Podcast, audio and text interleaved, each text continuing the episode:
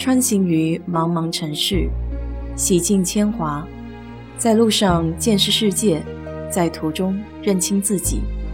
我是 DJ 水色淡子，在这里给你分享美国的文化生活。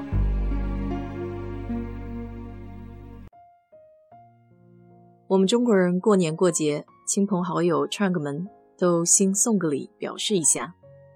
那美国这边送礼又有什么讲究呢？先来说说公司的制度吧。每年快到过节的时候，公司都会来一个邮件通知，关于送礼的要求是这么说的：如果送礼会影响或看起来会影响公司决策的，本人必须拒绝提供或是接受。一般送礼的额度在一百五十以上就得汇报，要是与政府有关的。那么二十以上就得汇报，可以说公司的政策还是比较严的。我有个同事去年送的小礼物就很有意思，他自己家里有一大片地，又是养鸡养鸭，又是养蜜蜂的，于是他就弄了一个最小号的梅森罐，装着自家的蜂蜜，再写一张小卡片，满满的心意。还有我第一年刚进公司的时候，组里有一位年长的老先生。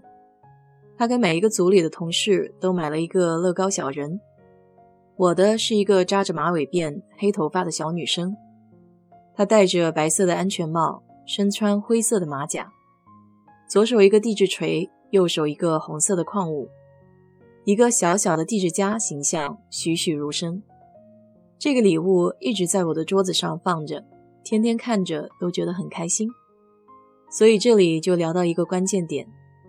其实，在美国送礼不需要太贵重，了解他人的喜好是最好的。再加上注意点细节和包装，只要是用心准备的、具有纪念意义的，对方都会很喜欢。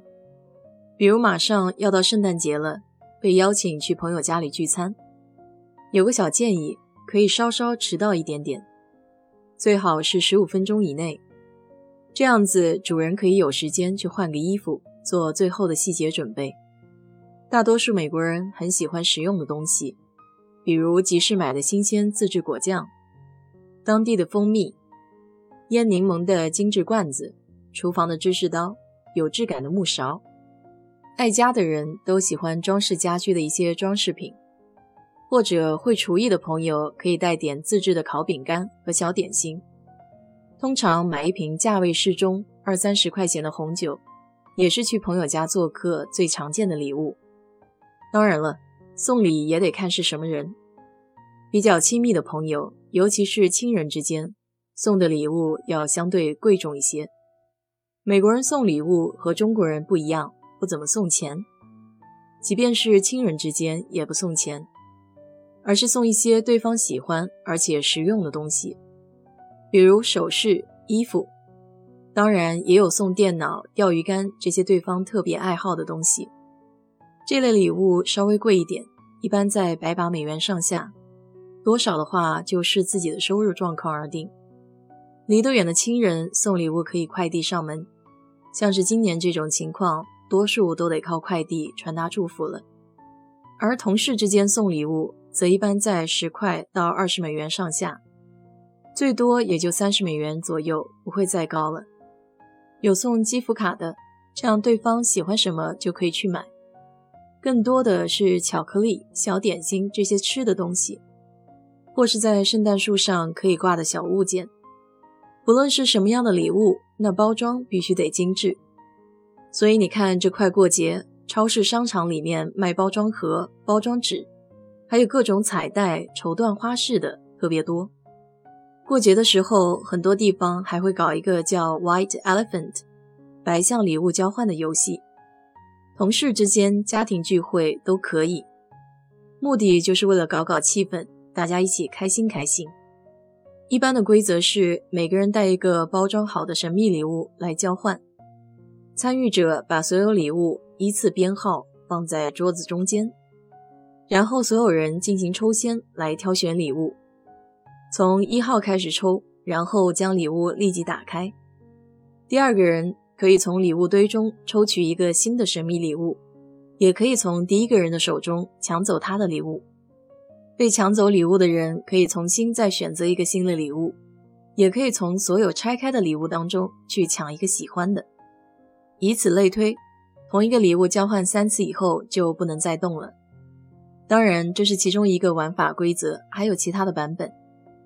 这个游戏的乐趣就在于要送一些奇怪好玩的礼物，一般价位在二十五美金以下比较好。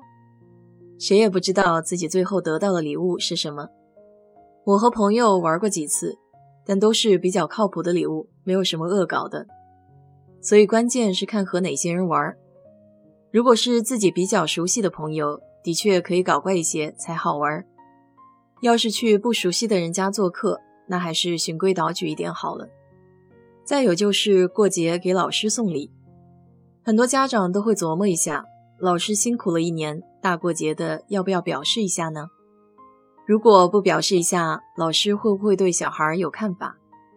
如果送的礼物不如别人家的孩子，老师会不会有看法？如果别人家都没送，就我家送了，老师会不会有看法呢？其实大可不必这么复杂。在美国，无论家长表不表示心意，老师们都会尽心尽责的教学，不会忽略每一个孩子，也不会对孩子们区别对待。这里给老师送礼物是一件大大方方的事情，他们更注重的是心意，喜欢学生们自制的祝福卡片和各种手工制品。老师们收礼也有规定，最好不要超过二十美元，这样符合大多数学区的要求。最后说一点，就是如果过节去朋友家做客，饭桌上手机就尽量少看一些，尤其是在美国人家里。他们大多喜欢聊天，不喜欢看手机。回家以后可以写一封感谢的邮件或是短消息，表示谢谢邀请，简单一点就可以，像是 Thanks for inviting me today. I had a good time，算是礼节性的表示一下感谢。总之就是中国人的老话，礼多人不怪，全球适用。好了，今天就给你聊到这里。如果你对这期节目感兴趣的话，欢迎在我的评论区留言，谢谢。